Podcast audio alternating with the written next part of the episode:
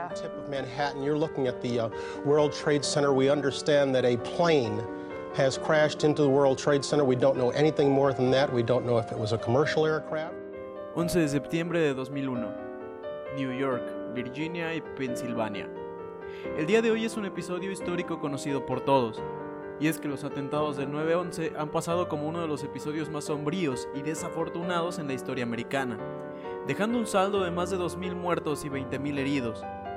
Por ello, hoy te cuento los atentados en cuestión, sus antecedentes y todo lo que deberías saber acerca de ellos, así como las teorías de conspiración que rodean a los mismos. Los sucesos del 11 de septiembre fueron una serie de cuatro atentados terroristas suicidas cometidos la mañana del martes 11 de septiembre de 2001 en los Estados Unidos por la red yihadista Al-Qaeda, que mediante el secuestro de aviones comerciales para ser impactados contra diversos objetivos causaron la muerte de 2.996 personas, incluidos 19 terroristas, la desaparición de 24 víctimas y más de 26.000 heridos, muchos de ellos con consecuencias a la salud a largo plazo. A su vez, se registró la destrucción de todo el complejo de edificios del World Trade Center, más notablemente las Torres Gemelas de Nueva York, y graves daños al edificio del Pentágono, sede del Departamento de Defensa de los Estados Unidos. Se estimó en más de 10 mil millones de dólares las pérdidas económicas. Este episodio precedió a la guerra de Afganistán y a la adopción por parte del gobierno de George W. Bush y sus aliados de la política denominada guerra contra el terrorismo. Los atentados que fueron condenados inmediatamente como horrendos ataques terroristas por el Consejo de Seguridad de las Naciones Unidas se caracterizaron por el empleo de aviones comerciales como armamento, provocando una reacción de temor generalizada en todo el mundo y particularmente en los países occidentales, que alteró desde entonces las políticas internacionales de seguridad aérea. El atentado ha dado lugar a numerosas teorías conspirativas sobre el 11 de septiembre, algunas más turbias que otras, teorías que van desde lo político hasta un ataque premeditado como un pretexto de guerra. Pero bien sabemos que los atentados a los Estados Unidos han sido algo recurrente en el mundo, por lo que hay que contextualizar los motivos y los antecedentes que precedieron estos. En la carta a los Estados Unidos escrita por Osama Bin Laden de noviembre de 2002, el líder terrorista declaró explícitamente los motivos de Al Qaeda para sus ataques, culpando a la alianza de los sionistas y sus colaboradores, en una clara referencia hacia el país americano. Los principales puntos de sus acusaciones eran el apoyo militar estadounidense a Israel y la presencia de tropas estadounidenses en Arabia Saudí. Estados Unidos ya había sufrido una serie de atentados provocados por el terrorismo islámico en las décadas anteriores. Es el caso del atentado contra los cuarteles de Beirut en 1983, que mató a más de 200 soldados estadounidenses y 58 soldados franceses. En 1993, el atentado de World Trade Center, provocado por una fogoneta bomba en los cimientos de una de las torres, mató a seis personas. Los atentados terroristas a las embajadas estadounidenses de 1998 en Kenia y Tanzania causaron la muerte de 213 personas, incluidas 12 estadounidenses.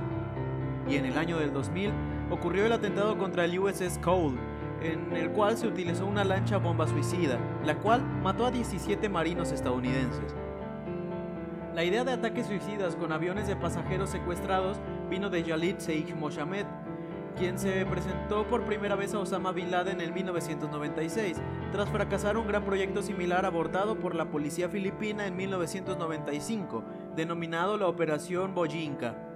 En 1999, un grupo de jóvenes musulmanes radicalizados que vivían en Hamburgo, Alemania, y a los que se les apodó posteriormente como la célula de Hamburgo, viajaron a Afganistán a recibir formación para luchar contra los rusos en la Segunda Guerra Chechena.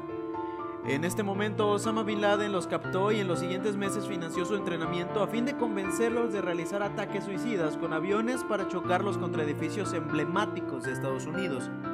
Bin Laden se inspiró en parte en el vuelo 990 del Jet Tire de 1999, en el cual el piloto se suicidó y estrelló el avión en el mar. El plan original de los atentados del 11 de septiembre era secuestrar 12 aviones. Posteriormente, debido a la cantidad de objetivos señalados, se consideró una operación inabarcable y se redujeron los objetivos de 11 edificios a 5. Las dos torres gemelas, que representaban la economía capitalista estadounidense y que ya habían sufrido un atentado, el Pentágono, que representaba el poder militar, el Capitolio, que representaba el poder legislativo, y la Casa Blanca, que representaba el poder ejecutivo. Sin embargo, el quinto avión nunca fue secuestrado porque el piloto suicida que lo iba a dirigir fue detenido fortuitamente por el FBI el 16 de agosto de 2001 por cargos de inmigración irregular. Cuatro aviones con 265 pasajeros fueron secuestrados mientras volaban hacia California desde el Aeropuerto Internacional Logan de Boston, el Aeropuerto Internacional de Washington Dulles y el Aeropuerto Internacional Libertad de Newark. Los cuatro aviones tenían como destino el estado de California los tres primeros hacia Los Ángeles y el último hacia San Francisco, por lo que sus depósitos de combustible iban llenos con unos 91 mil litros. Los dos primeros aviones impactaron contra las Torres Gemelas en el World Trade Center de la ciudad de Nueva York en Manhattan, el tercero contra el Pentágono en el condado de Arlington cerca de Washington, D.C., y el cuarto en un campo abierto en Sharksville, Pensilvania. Fueron revelados testimonios desde los propios aviones, en los cuales los secuestradores habían tomado el control de estos usando simples navajas con las que mataron a las azafatas de vuelo, y al menos a un piloto o pasajero. Según las investigaciones de la comisión del 11 de septiembre, se tiene también constancia que se usaron algún tipo de aerosoles para detener a los pasajeros en la cabina de primera clase. Asimismo, se amenazó con la presencia de una bomba en tres de los aviones, pero no en el vuelo que impactó en el Pentágono. Según las conclusiones de esta comisión, los avisos de bomba eran probablemente falsos. En el cuarto avión, el vuelo 93 del United Airlines, la caja negra reveló que los pasajeros, después de enterarse de que el resto de los aviones habían sido estrellados deliberadamente, trataron de retomar el control del aparato. Los secuestradores reaccionaron moviendo el avión en un fallido intento para someter a los pasajeros. De acuerdo con la grabación 911, uno de los pasajeros, Todd Beamer, pidió a la persona con quien hablaba por teléfono que rezara por él, y al final simplemente le dijo, Let's roll. Poco después, el avión se estrelló en un campo cercano en Shanksville, en Pensilvania, a las 10 con 3 minutos de la mañana, hora local. Existe un debate acerca del momento exacto en el que el avión chocó contra el suelo, ya que los registros sísmicos marcan el impacto a las 10 con 6. Posteriormente, el terrorista de Al Qaeda capturado, Yalid Sheikh Mohammed, dijo que el vuelo 93 tenía como objetivo el Capitolio de los Estados Unidos, sede de las dos cámaras legislativas. Los atentados extendieron la confusión en todo el país. A lo largo del día se sucedió la publicación de todo tipo de informes y noticias contradictorias sin confirmar. Una de las más recurrentes fue la que había estallado un coche bomba en la sede central del Departamento de Estado de los Estados Unidos, con sede en Washington. Esta falsa noticia pasó por las agencias de noticias y llegó a ser publicada por varios periódicos a nivel mundial ese mismo día. Otro informe, difundido por la agencia Associated Press, afirmaba que el vuelo 1989 de la compañía Delta Airlines, un Boeing 757, había sido secuestrado también. La noticia resultó ser un error, el avión había sido considerado por unos instantes en riesgo de secuestro, pero finalmente respondió a los controladores aéreos y aterrizó con normalidad en el aeropuerto de Cleveland. A las 8.30 de la noche de ese mismo día, el presidente de los Estados Unidos, George Bush, se dirigió a la nación de la siguiente forma. Cito. Buenas noches. Hoy nuestros conciudadanos, nuestra forma de vida, nuestra propia libertad fueron atacados en una serie de actos terroristas deliberados y mortales las víctimas estaban en aviones o en sus oficinas, secretarias, hombres y mujeres de negocios, militares y trabajadores federales, mamás y papás, amigos y vecinos. Miles de vidas terminaron repentinamente por actos de terrores perversos y despreciables. Las imágenes de aviones volando contra edificios, incendios ardiendo, enormes, enormes estructuras colapsando nos han llenado de incredulidad, terrible tristeza y una ira silenciosa e inquebrantable. Estos actos de asesinato en masa tenían la intención de asustar a nuestra nación hacia el caos y la retirada, pero han fallado. Nuestro país es fuerte. Se ha movido un gran pueblo a defender una nación. Los ataques terroristas pueden sacudir los cimientos de nuestros edificios más grandes, pero no pueden tocar los cimientos de los Estados Unidos. Estos actos rompen el acero, pero no pueden dañar el acero de la determinación estadounidense. Estados Unidos fue el blanco de ataques porque somos el faro más brillante de libertad y oportunidad en el mundo, y nadie evitará que esa luz brille. Hoy nuestra nación vio el mal, lo peor de la naturaleza humana y respondimos con lo mejor de Estados Unidos, con el atrevimiento de nuestros rescatistas, con el cuidado de los extraños y vecinos que venían a donar sangre y ayudar en lo que pudieran. Inmediatamente después del primer ataque, se implementaron los planes de respuesta de emergencia de nuestro gobierno. Nuestro ejército es poderoso y está preparado. Nuestros equipos de emergencia están trabajando en la ciudad de New York y Washington, D.C.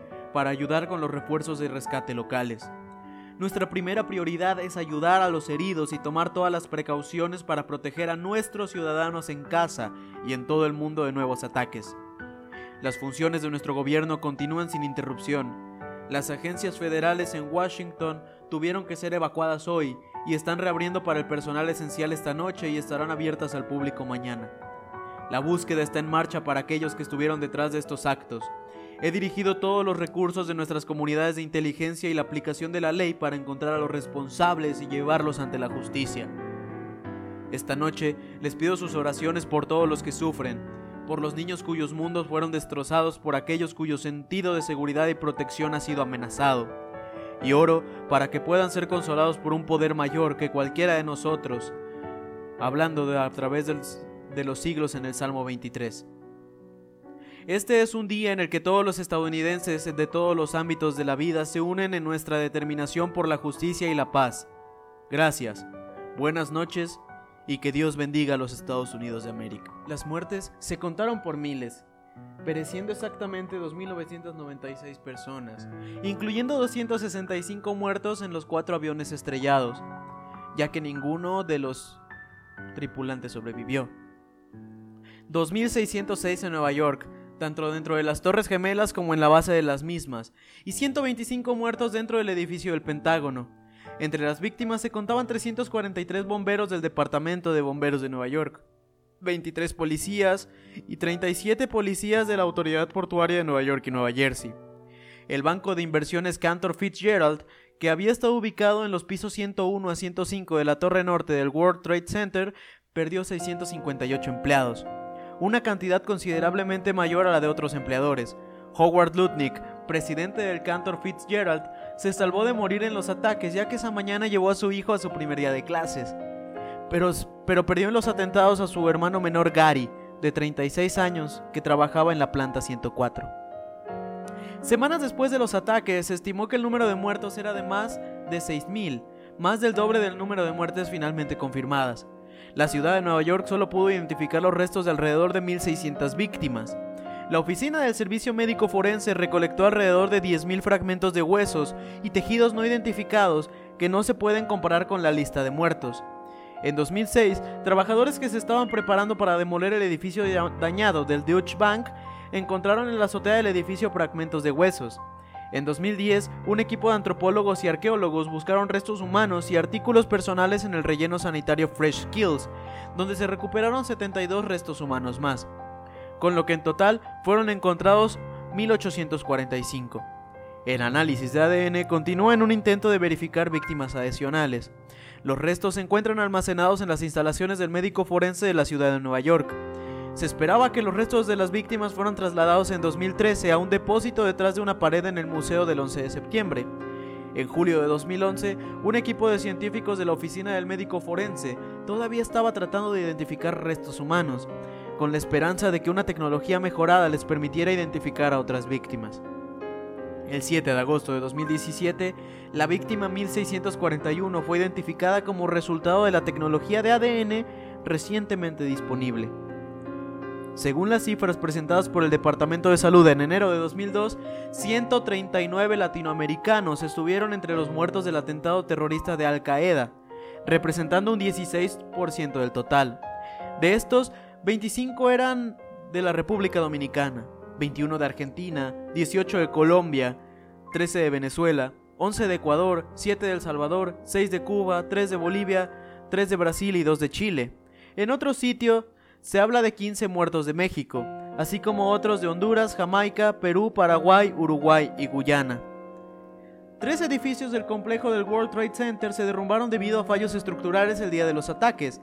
La Torre Sur, que cayó a las 9.59 tras estar en llamas durante una hora en un fuego causado por el impacto del avión, la torre cayó. La Torre Norte, por su parte, cayó a las 10.28 tras estar en llamas casi dos horas en el fuego causado por el impacto. Un tercer edificio, el World Trade Center 7, se derrumbó a las 5 de la tarde con 20 minutos. Al parecer tras haber sido seriamente dañado por los escombros de las Torres Gemelas cuando cayeron, justo con una serie de incendios. Numerosos edificios adyacentes al complejo también sufrieron daños sustanciales. Se incendiaron y tuvieron que ser demolidos. El edificio del Deutsche Bank fue la única estructura grande que sufrió daños e incendios en la zona cero, que al 2006 aún no había sido demolida. El informe concluye que la protección contra incendios de las infraestructuras de acero de las Torres Gemelas salió desprendida con el impacto inicial de los aviones, y que si esto no hubiera ocurrido, las torres probablemente hubieran permanecido erguidas. Los incendios debilitaron las cerchas que sostenían los pisos e hicieron que los pisos se combraran. A su vez, los pisos, al combrarse, tiraron las columnas de acero exteriores hasta el punto que las columnas exteriores se inclinaron hacia el interior. Con los daños de las columnas principales, las columnas exteriores torcidas no pudieron soportar el peso de los edificios, produciendo así el derrumbe. Y aparte de las torres gemelas, de 110 pisos cada una, cinco edificios del World Trade Center resultaron destruidos o seriamente dañados, entre ellos el Hotel Marriott, cuatro estaciones del metro de Nueva York y la iglesia cristiana ortodoxa de San Nicolás. En total, en Manhattan 32 edificios sufrieron daños. Más tarde, el Deutsche Bank Building, situado en Liberty Street, y Borough Manhattan Community College Firman Hall, en el 30 de West Broadway, tuvieron que ser demolidos debido al estado en el que quedaron, que los hacía inhabitables, y actualmente están a la espera de ser reconstruidos. En el condado de Arlington, una porción del Pentágono fue gravemente dañada por el fuego y el impacto del avión. Al cabo de un rato, una sección entera de este edificio se derrumbó. 19 hombres árabes embarcaron en los cuatro aviones, cinco en cada uno, excepto en el vuelo 93 de United Airlines, que tuvo cuatro secuestradores. De los atacantes, 15 eran de Arabia Saudita, dos eran de los Emiratos Árabes Unidos, uno era de Egipto y uno de Líbano. En general eran gente con estudios y de familias bien acomodadas. Una semana después del 11 de septiembre, el 18 de septiembre comenzaron una serie de atentados terroristas utilizando carbunco, una bacteria mortal. Durante el transcurso de varias semanas, hasta el 9 de octubre, los terroristas utilizaron el correo para exponer el carbunco a periodistas, políticos y empleados civiles en Nueva York, New Jersey, Washington y Florida. Un total de 22 personas fueron contaminadas con carbunco, de las cuales al menos 5 murieron. Estos ataques acentuaron la inseguridad ciudadana y el clima de terror producidos por los atentados del 11 de septiembre. Los autores de los ataques nunca pudieron ser identificados. El vicepresidente de los Estados Unidos, Dick Cheney, afirmó que no le sorprendería encontrar a Osama Bin Laden detrás de estos atentados, y sostuvo que la única manera de mostrar responsabilidad era actuar considerando que podía haber un nexo. Sabían que Bin Laden había intentado a través de los años obtener armas de destrucción masiva, tanto biológicas como químicas. Más adelante se demostró que estas esporas mortales provenían de un laboratorio de los ejércitos de los Estados Unidos. ¿Por qué? Porque estos estaban haciendo pruebas. ¿Y por qué? Porque no era mala idea echarle la culpa a los que ya te habían tirado un par de torres, ¿no? El FBI trabajando junto al Departamento de Justicia de los Estados Unidos, identificó a 19 secuestradores fallecidos en apenas 72 horas. Pocos habían tratado de ocultar sus nombres o tarjetas de crédito, y eran casi los únicos pasajeros de origen árabe en los vuelos. Así, el FBI pudo determinar sus nombres y en muchos casos detalles, como la fecha de nacimiento, las residencias conocidas o posibles, el estado del visado y la identidad específica de los sospechosos pilotos. Las pesquisas del gobierno de los Estados Unidos incluyeron a la operación del FBI Pent Bomb, la mayor en la historia con más de 7.000 agentes involucrados. Los resultados de esta determinaron que Al Qaeda y Osama Bin Laden tenían la responsabilidad de los atentados. A idéntica conclusión llegaron los estudios encargados por el gobierno británico. Los atentados del 11 de septiembre tuvieron un efecto abrumador sobre la población. Los cuerpos y fuerzas de seguridad, conocidos como First Responders, que intervinieron en las labores de rescate y auxilio, especialmente los bomberos, fueron aclamados como héroes. Policías y miembros de equipos de rescate de todo el país se concentraron en Nueva York para la recuperación de los cuerpos. Las donaciones de sangre experimentaron su mayor auge en la historia de los Estados Unidos. Otra respuesta aparentemente patriótica fue el aumento del racismo y odio contra las personas de origen árabe. Otros grupos originarios del Oriente Medio fueron frecuentemente confundidos con árabes y fueron víctimas de esta xenofobia. En el ámbito de lo político, la población respaldó masivamente al gobierno en su labor antiterrorista. Así, el índice de aprobación del presidente Bush se disparó del 86% al 96% de aprobación. Y el 20 de septiembre, el presidente habló ante la nación y la sesión conjunta del Congreso de los Estados Unidos, explicando los sucesos del día, la actuación del gobierno en los nueve días transcurridos y sus planes de respuesta. El alcalde de Nueva York, Rudy Giuliani, fue aclamado tanto en New York como en todo el país por su reacción a la catástrofe terrorista. El primer paso por los Estados Unidos en la guerra contra el terrorismo fue la invasión a Afganistán el 7 de octubre de 2001 por fuerzas de la OTAN y la Alianza del Norte, con apoyo de las Naciones Unidas. Ante la negativa gobernante del régimen talibán de entregar a Osama Bin Laden, que supuestamente estaba refugiado en ese país. El 13 de noviembre de 2001, la capital Kabul fue tomada por la Alianza del Norte y el gobierno quedó en manos de Estados Unidos y la OTAN y la Alianza del Norte. Desde entonces, Al Qaeda y los talibanes se han unido y reorganizado como una guerrilla insurgente. El primero de mayo de 2011 se informó que Osama Bin Laden murió durante una acción militar de Estados Unidos. Se confirmó la identidad de Osama Bin Laden comparando muestras conservadas del ADN de su hermana muerta con ADN de su cuerpo sin vida. El cadáver fue tomado por elementos de las Fuerzas Armadas de los Estados Unidos tras el ataque y se quedó en su posesión. No obstante, algunos analistas conocidos por haber planteado con anterioridad explicaciones alternativas sobre los atentados han señalado que el anuncio de la muerte de Bin Laden es incongruente y las circunstancias que la rodearon extrañas. En relación con lo anterior han sugerido que su asesinato pudo haber sido un montaje del gobierno estadounidense, ya que según los datos que manejan podría haber fallecido mucho tiempo antes, incluso se pudo haber suicidado en diciembre de 2001.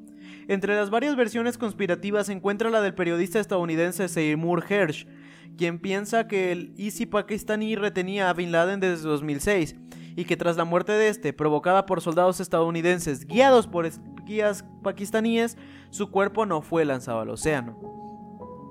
Desde que se produjeron los atentados han surgido varias teorías, a las que se suele agrupar bajo la denominación de teorías conspirativas, que sostienen que las conclusiones alcanzadas en la investigación oficial no resultan consistentes con los hechos.